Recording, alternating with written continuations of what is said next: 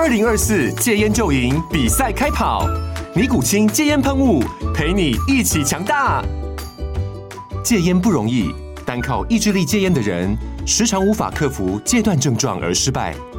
尼古清戒烟喷雾将是你的神队友，简单一喷，药品急速释放，立即缓解七大戒断症状，不限场合提高戒烟成功率。除了尼古清神队友，你还可以寻求专业医疗人员协助，一起迈向戒烟成功之路。尼古清戒烟喷雾，用科学方法戒烟，请咨询全台各大药局及戒烟门诊。本广告由尼古清戒烟喷雾、卫部药书字第零二七八三五号提供，嘉安嘉护股份有限公司，台北市中山区民生东路三段二号十楼，北市卫药广字第一一三零三零一九零号。尼古清戒烟喷雾，相伴每个新开始。天哪，时间不够，事情老是做不完，怎么办？别担心，就让高校人生商学院每周陪你充充电，找到方法不抱怨。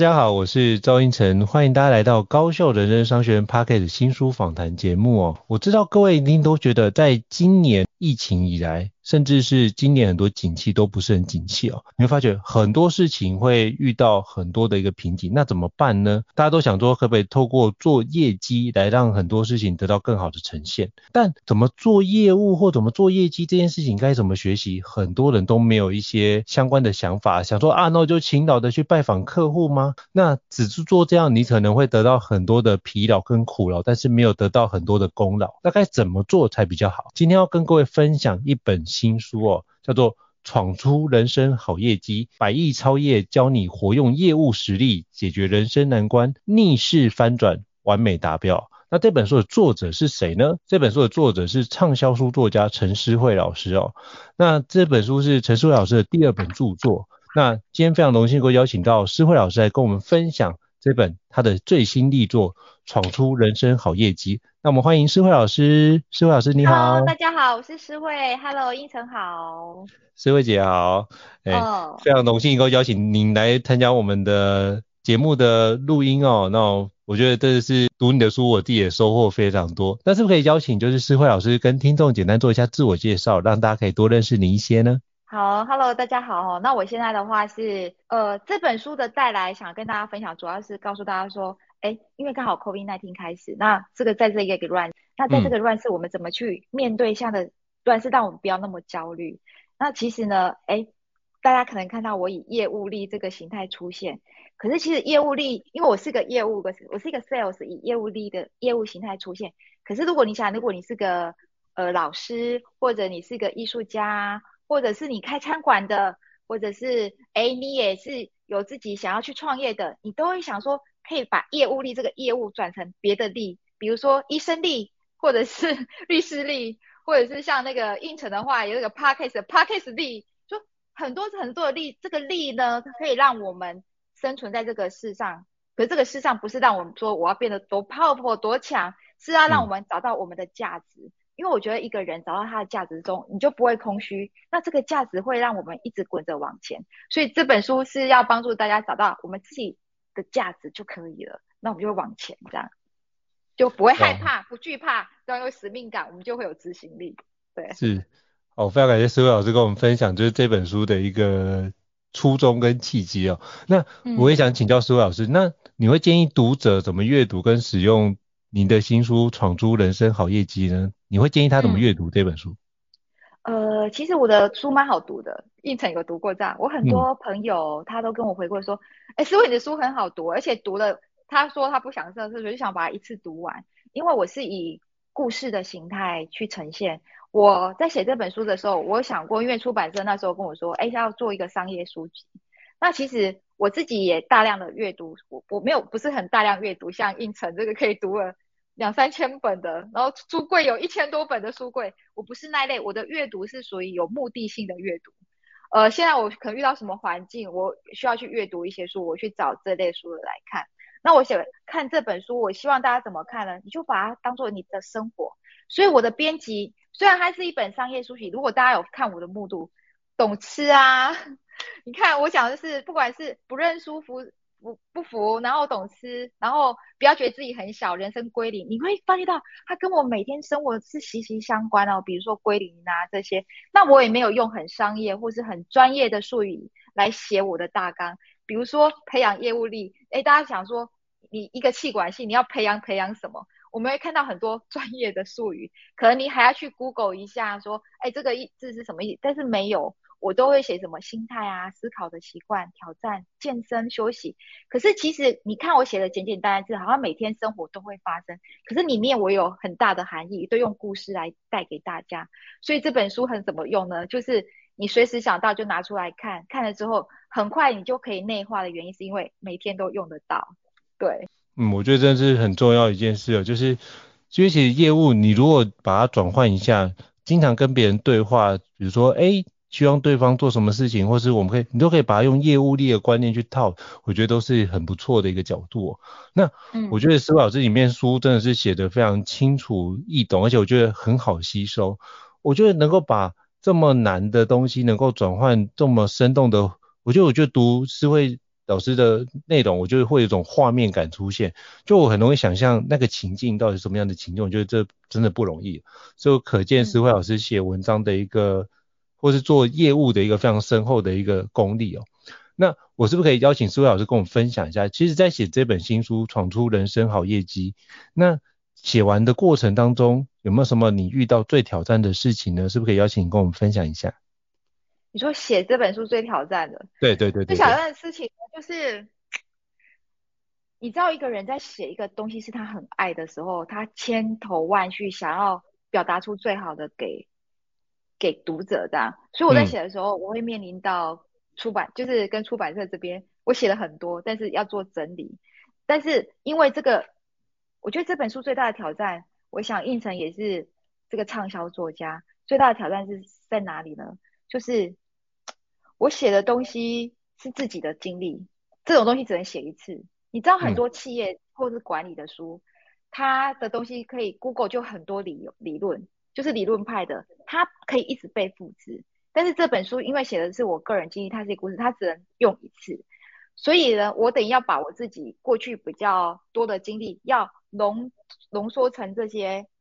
东西在上面，而且。我一定要去做很多的回忆跟整理。嗯，那我也必须从我的小时候，因为刚才跟胤丞聊到说，我们小时候，比如说胤丞，你有讲你的小时候过程是什么，会带给我们的记忆点。呃，比如说胤丞，你说你在教孩子，好，你怎么教导他？其实这些东西对孩子，我小时候，你看我在写，为什么胤丞你会很有画面感？很多人说看我的书好像那个画面一直出现，因为它会让你回忆到过去，所以我必须一直掏挖自己的过去，然后。从你会看到我的书，它有跨越时空的感觉。我没有办，我不是多重宇宙，但是它会跨越时空。它会说小时候的某一个印记，到长大导致我过程是这样。比如说，其实我小时候常被笑。好，我自己一个讲，其实大家小时候会常常叫我张飞，或者是呃那个就是眉毛的关系，就是这个印记导致我为什么我这么不怕别人说笑我什么？没办法，因为这个印记太多。比如说我的。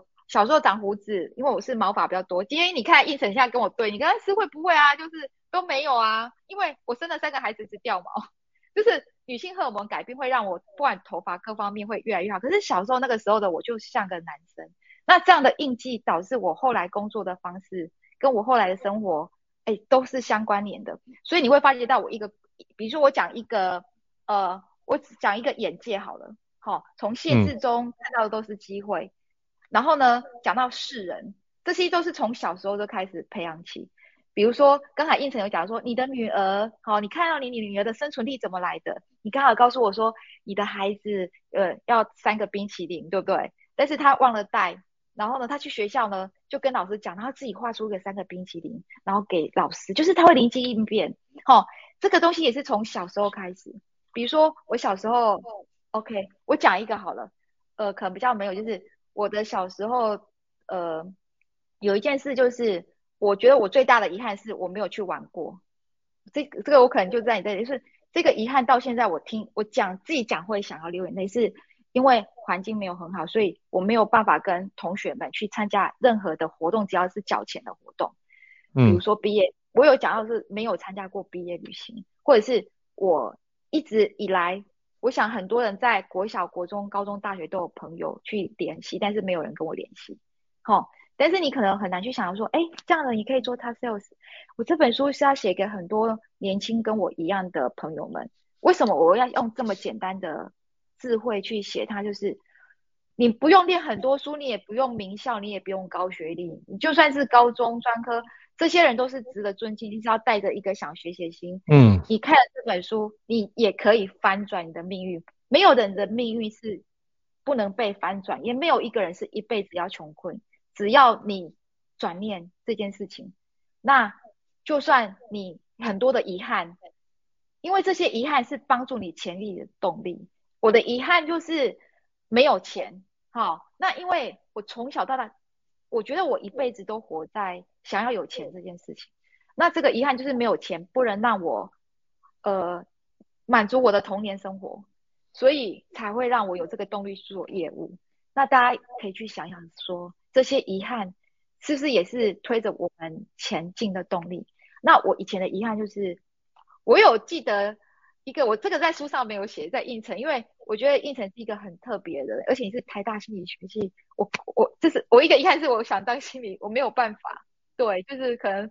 心理学系是我这辈子最想念的科系，可是我遗憾是我都没有去念它。可是我现在是可以报名，现在是可以报名。所以你知道为什么我去做情商 EQ 自工老师做了六年？嗯、因为有一个台杨丽蓉老师，他是他有发一个，他有一个情商 EQ，也许以后应城的孩子也会。也会念到像我这样情商 EQ 志工的老师服务你的孩子，那他希望学全台湾的国小五六年级的孩子，然后可以呃上这个可以去跟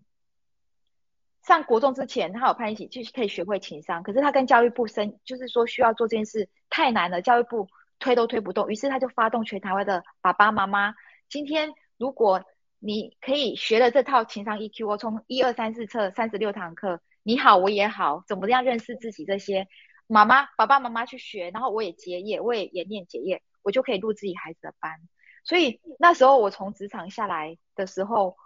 因为我有这样的遗憾，我 想要去念心理，所以我就去念了这件事。然后我也服务，但是这是一个自工的形式去服务我的孩子。可是因为孩子一直毕业之后，我也就慢慢孩子上了大学，我也还在国小里面做这个，这就是我的遗憾。所以你有没有发觉到，很多人觉得遗憾好像是负面的？可是，在学这个情绪里面，其实很多负面才是造成我们前进的动力。那这本书其实我真的内涵啊，意思就是想跟大家表达。然后当应成他有看到这一点的时候，我很感动。那我刚才有讲一个这本书没有讲到的一个遗憾呢，就是我比如说我小时候常常遇到是我没有办法订营养午餐。你看我的遗憾超多的，嗯、我没有办法去缴钱，甚至国小、国中、高中没有参加过毕业旅行，然后。甚至大学有那种联谊，我没办法去，因为我没有钱，我必须去当早餐店，去一天可能做两三个工作打工，这些全部都是遗憾，我错过了很多跟朋友们在一起。你说爱情啊，那没有没有时间去做，因为我们都在想工作这件事。那我记得很清楚，我现在对我为什么这本书写给我最伟大的母亲毕业？因为其实小时候我很不喜欢我母亲，因为我觉得我很多没有办法做到，然后我失去很多，可是。我照长大，我当妈妈之后，我才发觉到我妈对我其实很好，我误解了她。我觉得很多孩子，嗯、你那些叛逆是因为不了解爸爸妈妈背后那个用意。可是，就像刚才应成你跟我讲奶奶，你现在会觉得奶奶的声音，奶奶伟大原因是一定会，因为我们当爸爸妈妈，我们长大之后，我们才知道说，原来那一份伟大的心是藏在他爱你的背后，可是他没有告诉我们。可是，在那个时候，我没有及时的领会到。比如说，好了，我到现在印象很深刻，因为那个。对我来讲是个遗憾跟讨厌。我记得以前我们因为不能订营养午餐，我们一餐三十五块，然后我没有办法订营养午餐。那我妈妈就是，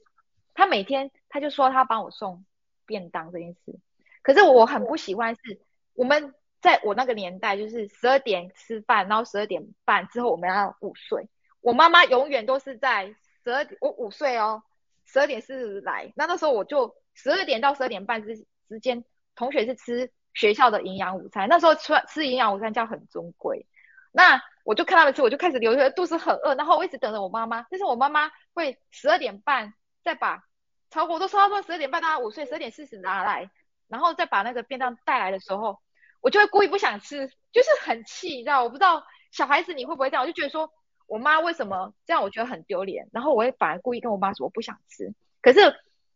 我还记得我妈妈都会一个。呃，因为我们的鱼不是比较高级，有那个秋刀鱼哦。嗯、我记得我妈妈带来都是秋刀鱼跟一颗蛋，就这样。好、哦，那其实我也知道我妈妈可能没有时间帮我准，可是我那时候没有想到说我妈妈有没有时间这件事，因为我家有三个女生，我妈其实是家庭主妇，然后她那时候一直家里环境不好，她一直想要一个工作，可是我没有去想她背后可能，因为她那时候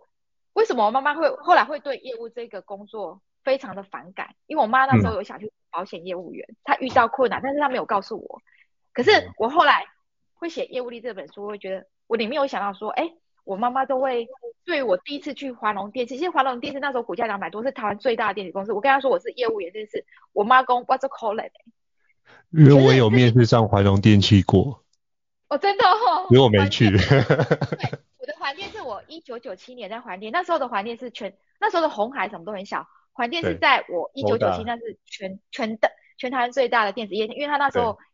在台湾帮 IBM 代工 motherboard，然后还帮 Alcatel-Lucent 做 WiFi 网卡，嗯、所以他那时候是超新。他只是后来 可能有一些公司接班，后来他就被日月光买。因为中间的那些过程我有参与，嗯、因为我在环电，那是他很早期的环电。那这么他 OK，环电是一个大，他也是我最爱的公司。Anyway，好，你看我妈妈抽到一个，然后我就很不想吃，我就跟我妈说：“我妈，我不要，我还讲我北腰，你退等去，我不饿，你拿回去。”那我妈妈就会觉得说，她很用心帮我准备这个东西带来，你等下爱搞假，所以她就脸色不好看嘛，她就会很生气。可是那个时候的当下，我没有想说，我可我妈妈去拜访客人做保险业务客人，然后客人可能给她一些难题，她也是匆匆忙忙赶快回去做的东西要给我，我竟然不吃。因为我后来我跟我孩子之间，我们有发现过类似的情况，才发现她说，哦，我为什么那时候没有理解到我妈妈其实她也很忙，她也帮我做了便当，我怎么可以这么叛逆？就跟他说不吃，因为就不吃。嗯、对，可是如果再让我回来一次，时光回来的，那个时候一次，我就会跟他说：“妈，谢谢你，你这么忙还帮我带来。”可是你知道，孩子是不会去想这些。对对，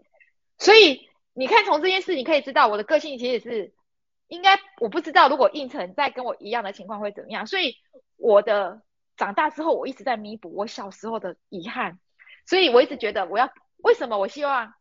买房子好的。学习环境给我孩子，或者是我想要弥补给我孩子最好生活，因为我想不想我孩子跟我有小时候一样的遗憾，这是这也变成我业务力的来源。我今天会很认真工作，想要把自己的职场能力变得这么好，也是因为希望我的孩子不要过跟我一样的生活。所以我后来回归到，我觉得我妈妈很伟大。从这件事，虽然这样的事不断发生，不是只有在送便当这件事情，比如说。不能去毕业旅行这件事情或是什么的，可是我妈妈没办法。可是，在一件事情让我看到我妈妈的爱，就是我数学很差，然后，嗯，数学老师，而且我我成绩很差，我都是最后几名，因为我觉得我对这个世上有太多的不满意，太多的怨恨。我甚至小时候常常，我跟你讲很好笑是，我甚至有时候觉得我的命很苦，就国小就觉得家里环境不好，然后觉得妈妈不能理解我，我觉得世界上的人都不能理解我。我不知道大家有没有这样。我甚至有时候会很白，我现在跟你讲的议程，你会觉得很白痴，就是拿一个美工刀在这个 手上慢，因为我们那时候刚开始有电视，我又不能看电视，我妈又不准我看电视，欸，哎，就是我也不能看电视，可能家里没什么，所以我就觉得说想想死掉算了，可是我都没有那个勇气。哎，你看哦，这么个性内向的我，有过去的黑暗历史，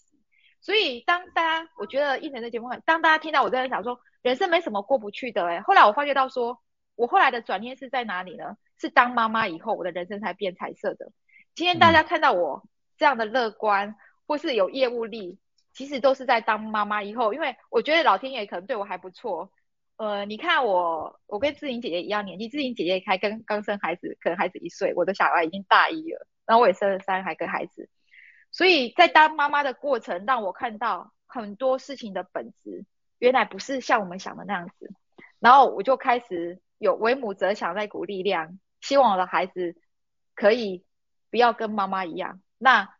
这本书我想要表达是，比如说，哎，你说眼界从限制中看到的都是机会，对啊，你有没有看到我全身都是限制？如果为什么我把眼界这件事情放得很前面，是告诉大家说，很多的限制对我们的限制其实是要给我们更宽广的路。比如说好了，我讲一个限制，呃，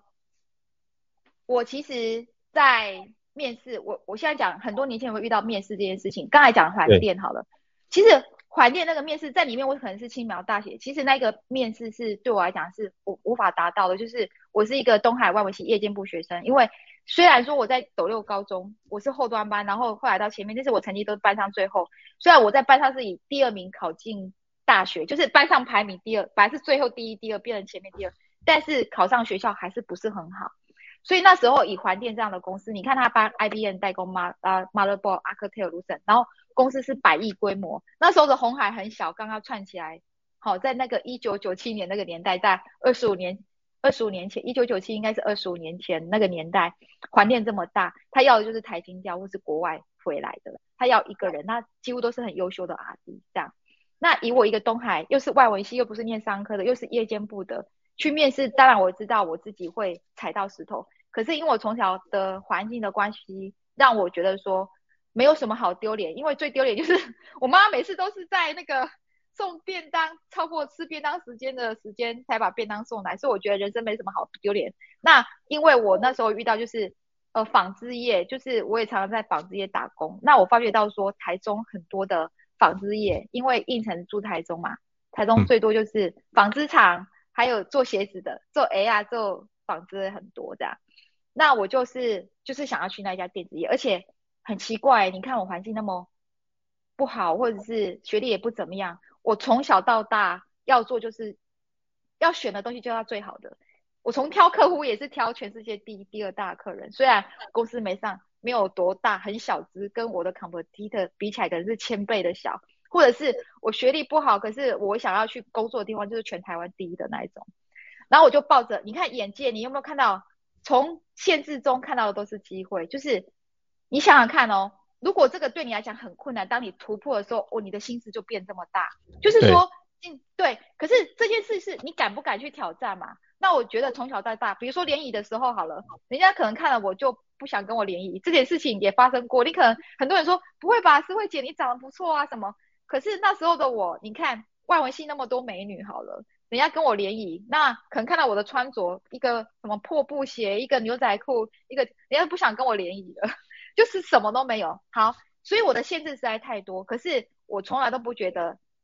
这些会变成我的阻碍。那我就是不断的告诉我怎么训练自己呢？我就是训练自己说，只要这个很难的，别人都不敢去的，我就是要去，我就是要跟人家不一样。那我去了，如果我可以挑战成功，那我就会，本来我可能一点点很低。我本来人家都是一阶一阶嘛，我可能从很低就变成一大阶上去，所以我那时候眼界这件事是我觉得要做业务第一件事要做到是去克服，觉得自己这些限制要让它变成不是限制这些事，那这个东西你一睁开之后，你的世界就会更宽广。所以那时候我去面试的时候，其实是遭遇到很多难题，但这里我有教大家是说，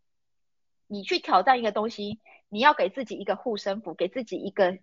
一个叫做鼓舞，给自己一个觉得自己可以做得到的那个东西是什么？对我来讲就是会穿。其实我会穿不是叫你去买名牌，叫你要去买多贵，或者是要你买很多衣服，就是你的战袍，你的幸运符。这个幸运符可以带给你 good luck。那我那时候呢，就是真的在大学的时候就花了我很多钱。好，我一个月的薪水就是其实三千块，因为那时候又要念书嘛，然后又要工作，那三千块钱我去买的。以前的 Net 是叫高阶服饰，对我来讲，现在的 Net 大家可能觉得平价，所以我买了一个 Net 的蓝色的水蓝色的套装。嗯、那你看嘛，对于我，我好不容易这么漂亮哎、欸，我那个套装毕业典礼也穿，因为我觉得我毕业也穿那个套装，大家对我说，哎，沈思慧今天怎么长这个样子？因为平常都是牛仔裤、白色 T 恤或者是布鞋，那我那天我是真的是穿了要去面试的套装啊。我为什么毕业典礼可以去穿这个套装？是我在毕业之前我就先。找到这份工作，因为我觉得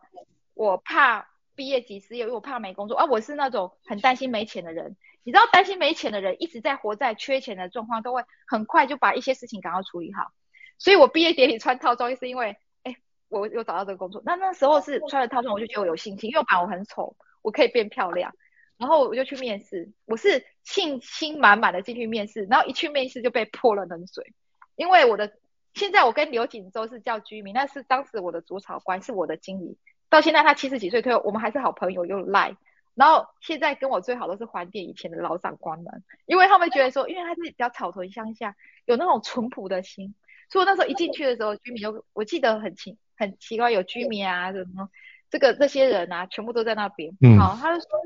有 David，然后他说你你夜间部你来这里面试，就是你为什么念东海大学外文系夜间部？哎，你为什么要念外文系？啊，你为什么不念国贸企管系？我们是争取，我们是要业务哎、欸，啊，你这个学就是就是就是。让你很不舒服，其实这是一个限制嘛。那这种事情从小到大都遇到很多人这样对我，嗯，所以我在回答这些问问题的时候，我就以最自然真实的我呈现给他们。其实我内心是很难过，我就跟他说，第一个真的就是成绩就不好，先承认。我说对啊，因为我成绩不好。我这跟大家介绍我的面试技巧的，就是你一定要去承认你的缺点，你不要又去跟他碰说啊，其实我是怎么样啦，哦，我那次可是肚子痛啦什么的。我知道有很多，但是先确认这个真的就是我的限制缺点，因为他是一个要用到对的人。那我这个可能不符合你的资格，那你就直接跟他承认。但是我会去跟他说我懂什么，我跟他说，因为我是这样的原因，这里成绩不好，但是我有去，我有把我的工作经历告告诉他。那很多人可能觉得这些工作经历不配讲吧？可是你知道，工作很多时间是要看你的薪资。其实你看，他们都可以做到大公司的主管级。对业务来讲，我工程师当然可能有理工啊，什么学历这样，但是对这个工作的内容讲，其实最重要是心态、心智。那我就跟他们说，我其实会煎蛋饼，我会做保姆小孩，然后我也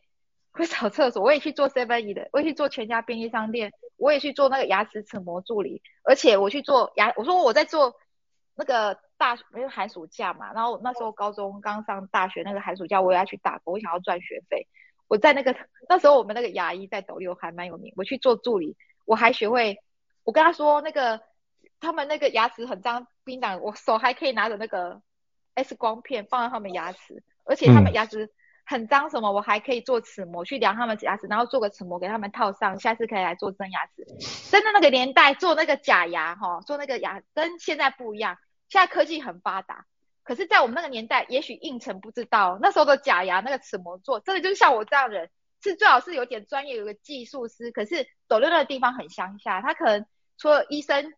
也许护士，其实护士也不是真的护士啦，因为也不足。其实他真的就是找我们那种高中毕业的美眉什么就去。那医生他会做一几次给我看，可是医生很忙，他也不可能帮。你看，医生是做赚钱事，他因为齿模等于是好像是。附送的嘛，就是反正你做牙齿，我可以收收多少钱啊？这个就是齿模，是做你暂时代替你，可能做齿真的牙齿出现之前这两个礼拜，你都是要一个假的齿模代替啊。我就是做那件事情啊。医生跟还会夸奖说我学得很快，就是我在讲这件事，说我什么都能做，而且我学习很快哦。那我还告诉这个面试的主考官说，如果你用我的话，你不会后悔，因为我很快就学会了，嗯、就是这样子。哎、欸，然后呢，我也跟他们。我觉得在这个过程，我回去其实是大哭一场的，因为我觉得他这个面试太 tough，而且这面试很久，从考 TOEIC，比如说好了，我人生第一次考那个托译，就是在这环电，因为这是一个非常在那个时间是算最大最难进的电子业。嗯。那那时候我记得我 TOEIC 考七百，外文系考，但是 TOEIC 满分好像九百九，可是我根本不知道满分多少，我只知道他那时候就跟我讲，其实我觉得我还好诶、欸，以我那样。可是当然，现在大家都考九百多啦，很多八百多九，都好像七百多。然后他他说：“哎、你那个外文系为什么考这么烂啊？”我跟他说：“呃，其实我们东海日业外文哈，就只有各一班，我跟日间部是一起上课的。我有跟他解释，不是我真的不好。然后我跟他说，我也是这次考不好，是不好意思，就是这个考不好，可能学校成绩也没很好。但是我跟他说，我也很老实跟他讲，就是。”这样，然后他会说，哎，那另外你，他有跟我考心理学，他们有说你到底适不适合业务这个工作，可是那一个分数我是很高，是很适合业务工作。我觉得他可能是看上那一个，我是很适合做业务这个工作而录取我，而且是他录取我的时候，我真的是感动到哭了。然后其实面试我这个刚才那些问题，都是现在跟我一直在联络。居民他已经七十几岁，面试我他这些问题都是他问，可是他却是用我的那个人，所以我对他是感谢到现在。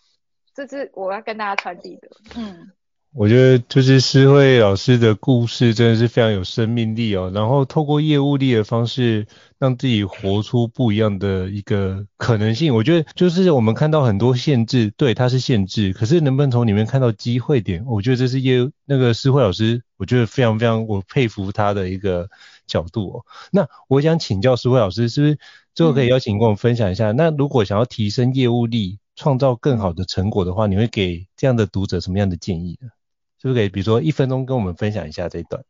嗯，如果你要用业务力这件事，我觉得就是不断的去尝试失败。嗯、呃，因为没有业务，你看大学有没有在教业务这个书？为什么？因为它是从经验去学习，所以大家就是遇到想做的事情，那你会害怕失败，你就不要去害怕。我只是想告诉大家一个方程式，数学方程式，就是每个人都有恐惧，内心有恐惧，但是呢，你的恐惧怎么克服？大家都觉得很难克服恐惧，很简单。比如说你想买一个房子，你会怕房贷付不起，嗯、你就去想说，我买这个房子是为了我孩子，因为我希望我的孩子有一个家，然后呢，我希望一家人有家的温暖，所以我必须买这个房子。这时候就会克服你的恐惧，我就是要去达到这个，我就是要赚钱达到这个目标，而我就会有执行力。所以想把业务力这件事做好，我觉得就是这个房子如何克服恐惧，就是给自己一个使命感。这个使命感不是很远的目标。而是这个使命感是你想要带给你身边人利他的，你想要让他们有什么样的幸福，那我就会有执行力。这是我要跟大家讲的。嗯，好，非常感谢思慧老师跟我们分享。那最近思慧老师有这个闯出人生好业绩相关新书活动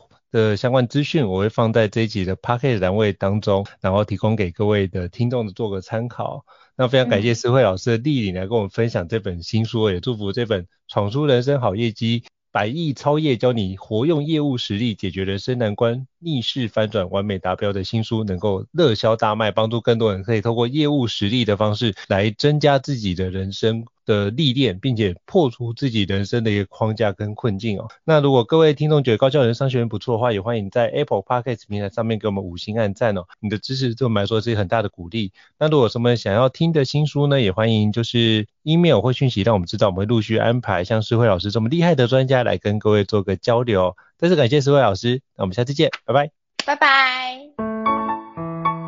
高效人生商学院，掌握人生选择权。